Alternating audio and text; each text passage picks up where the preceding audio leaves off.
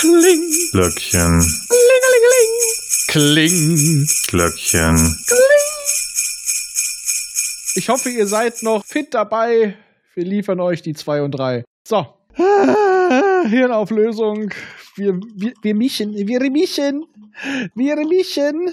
Mission Possible. Den haben wir letztes Jahr schon gebracht, da war der nicht gut. Scheiße, schon wieder. Bleibt Kacke.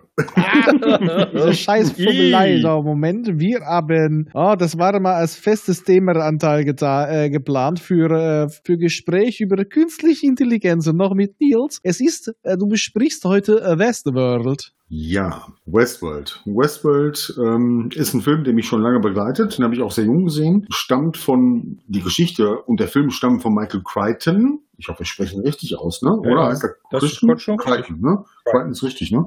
Ja, ja. Ähm, wenn ich es richtig verstanden habe, hat er wirklich ähm, das Drehbuch parallel zum Film geschrieben. ne, da gab es keinen Roman im Vorfeld, wie zum Beispiel, was man ja mit Sicherheit von Crichton kennt, Jurassic Park. Ne? Du meinst Dino Park. Dino Park, genau, richtig. Das war das Buch. Der Film hieß Jurassic Park und ähm, Crichton ist halt, ja, weiß ich nicht, den muss man kennen. Ne? Also Jurassic Park ist eine Sache, da gibt's aber auch noch Dinge wie der große Eisenbahnraub, den ich sehr schätze, und auch sowas wie Emergency Room und, und, und, und, und. Ne? Es gibt zahlreiche Bücher und Filme von Crichton verfilmt oder verfilmen hat lassen.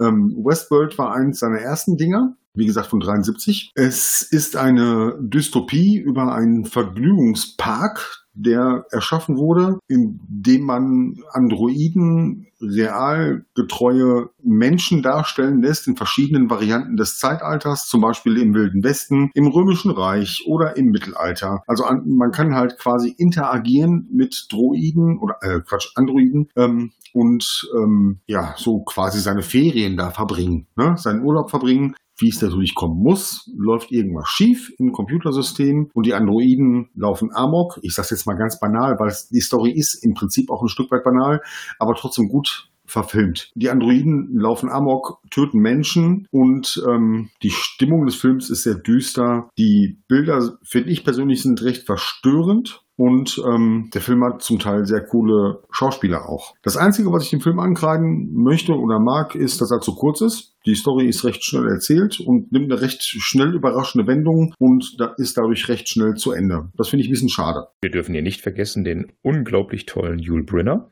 Ja, Oh ja. ja, da wollte ich gleich drauf kommen. Also Yul Brynner. Yul Brynner spielt natürlich im Prinzip also den Ganzlinger, ne? also den Revolverhelden und eigentlich spielt er ja die Rolle rein optisch gesehen, die er in den glorreichen Sieben gespielt hat. Und die glorreichen Sieben ist ein Western, den ich unheimlich gerne mag. Ja, Yul Brynner ist meiner Meinung nach der Star des Films. Auch wenn er der Böse ist. Ja. Naja, er ist ja nicht wirklich böse, weil er Nein. ein Android ist. Richtig, genau. Ne, äh, dabei ist noch James Brolin, der Vater von Josh Brolin, der, den man mittlerweile kennt aus so Filmen wie ähm, aus den Avengers-Filmen als Thanos, ne, oder vielleicht auch aus Deadpool, da ist er der Cable heißt er, glaube ich, ne? Genau. Mhm. Richtig. Ähm, und wer noch dabei ist, also ja gut, ich muss jetzt Oder aus der- Dune. Ja, okay. Der Fairness halber muss ich natürlich Richard Benjamin nennen, der die Hauptrolle spielt, den man danach aber nicht mehr groß ja, gesehen hat. Vielleicht als Regisseur war er noch ein paar Sachen gemacht. Und für alle Star Trek-Fans da draußen, Major Barrett spielt mit. Major Barrett spielt nämlich, ähm, ja, ich sage jetzt mal unter Vorgehaltenheit, die Puffmutter. ähm, ich habe tatsächlich gedacht, das Gesicht kennst du doch. Und dann habe ich es natürlich gegoogelt und dachte, ja, das ist Major Barrett. Ne? Aber ansonsten ähm, ist das Ding nicht groß star besetzt, bis auf Hugh Brynner vielleicht. James Brolin war, glaube ich, damals auch noch nicht die größte Nummer. Aber ähm, die, der Inhalt der Story ist knapp erzählt, wie gesagt. Aber ich finde so der Hintergrund und das ja, ich mag den Film, ich mag die düstere Stimmung, ich mag die Bilder. Zum Beispiel, wenn nachts halt in der Westernstadt die Toten eingesammelt werden von den Fahrzeugen und sowas. Das hat sowas sehr dystopisches und ich habe den Film immer sehr gerne gemocht. Entschuldigung, das muss ich jetzt bringen. Gebt uns eure Toten. Bringt eure Kalten raus. Bringt eure Toten. wir, dreh, wir wenden sie. Sie sind danach wie neu. Ja, genau. Nein, Ja. also ich Ja. mag den Film sehr gerne. Ähm, hat damals für mich als Jugendlicher eine Menge Eindruck hinterlassen. Und im Nachhinein, ich habe den jetzt vor kurzem nochmal gesehen, muss ich auch sagen, ähm, gerade so diese Szenen zum Abschluss, wenn dieser Ganzlinger, also diese Verfolgungsjagd Ne? Das ist ja recht einfach inszeniert, aber hatte ich da den Eindruck, das hat eine Menge Einfluss vielleicht auch auf Cameron gehabt, was Terminator angeht. Ja, das hat eine gewisse Ähnlichkeit. Ja. Ja, Ja, also doch, die, doch, doch. die, dieses, dieses nicht so hastige Genau. Hinterherrennen. Also er geht Genau. im Grunde genommen ruhig. Er rennt ja nicht wirklich. Und das ja, hört- aber das ist ja, auch nicht. Also das basiert ja bei Cameron eher auf seinem Albtraum mit dem kriechenden Metallskelett. Ah, ja, sagt Ja. er. Aber trotzdem finde ich, die Szenen sind recht ähm, ähnlich. Also man kann da schon eine Verbindung ziehen, finde ich. Es ist quasi ein Archetypus. Ne? Man, ver man versucht zu flüchten, kommt aber quasi nicht voran, weil der Verfolgende ist äh, nicht wirklich äh, schnell Ja, und trotzdem kann man ihm nicht entkommen. Ja, es ist eigentlich ein Genau. klassisches Horror-Ding. Ja, ja. Dass ja. der also, langsam schlurft, was ja so schön in dem Film Behind the Mask persifliert wurde, wo der, erzählt, dass man immer trainieren muss, dass sie immer, wenn sie sich umdrehen, schnell nach vorne sprintet und sobald sie sich wieder zu einem rückdrehen, dann wieder so langsam schlurft. Ja, Ja. ja, ja, gut. Oder wie bei Doctor Who, die äh, Weeping Angels. Ja. Die bewegen sich nur, wenn man nicht hinguckt.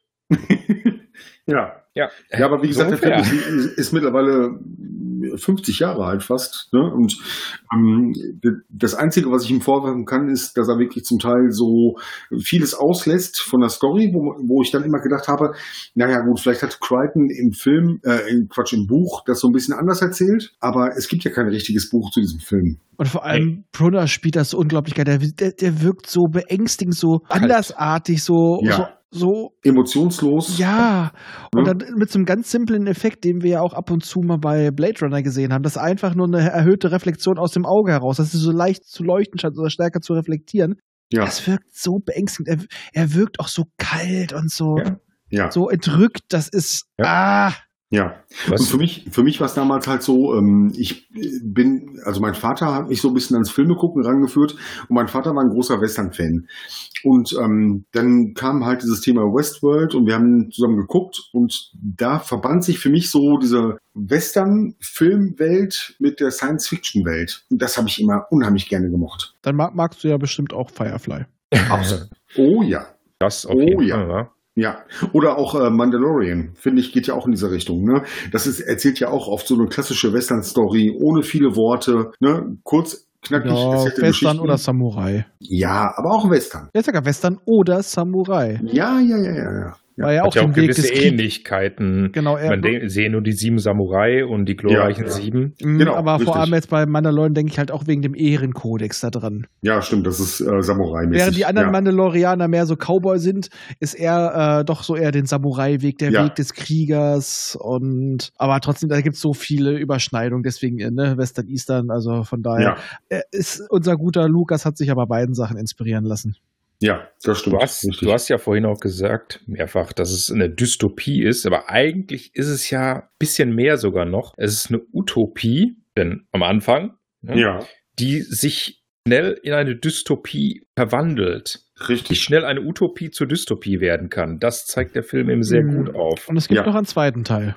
Ja, Ja. Future World. Genau. Future World, den habe ich mir jetzt längere Zeit nicht angeschaut. Ne? Also kann ich jetzt nicht viel zu sagen. Ich weiß noch, dass ich den mit gemischten Gefühlen habe, weil mir da so ein bisschen so das Bedrohliche fehlte. Ja, das Bedrohliche ist dort auch ein ganz anderes. Es ist ja nicht in der Welt, in dieser Future World selbst, äh, sondern das, was die Macher der Future World irgendwie vorhaben. Es geht ja darum, da Politiker auszutauschen gegen Androiden. Ja, stimmt, stimmt, richtig. Und auch die, äh, der, war das ein Reporter, der da auftaucht? Ich glaube, es war ein Reporter. genau. Also Äh, will so der sollte ja auch ausgetauscht aufklären. werden. Genau, richtig. Hm, ja.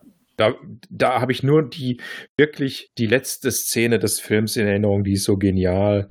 Die finde ich so gut. Der ihn sozusagen den Finger gibt, ne, nachdem er raus ist und zeigt, ihr habt mich nicht ausgetauscht. Ja, okay, ja. so richtig schön genüsslich macht er das. Haha. ja, ja. Der Film an sich ist jetzt nicht ganz so knallig. Es ist im Grunde genommen Aufguss von Genau, Westworld. genau, richtig, ja. Aber auch die Serie zu Westworld soll ja auch nicht schlecht sein. Ich habe sie ehrlich gesagt immer noch nicht gesehen. Ich auch nicht. Ich habe die erste Staffel gesehen. Ich fand das von vornherein recht gut. Es ist mega gut besetzt. Ne? Anthony Hopkins ist dabei und andere Schauspieler. Das ist schon wirklich gut gemacht. Aber es ist so ein Mindfuck-Ding. Ne? Also du musst schon am Ball bleiben und irgendwie denkst du dir nach der nach dem Staffelfinale, wow. Womit lässt, lässt mich das zurück und wo will's hin? Fällt mir gerade auf, ich möchte unbedingt einen ähm, außerirdischen Charakter in meinem nächsten Rollenspiel mit einem leicht asiatischen Namen. Mindfuck.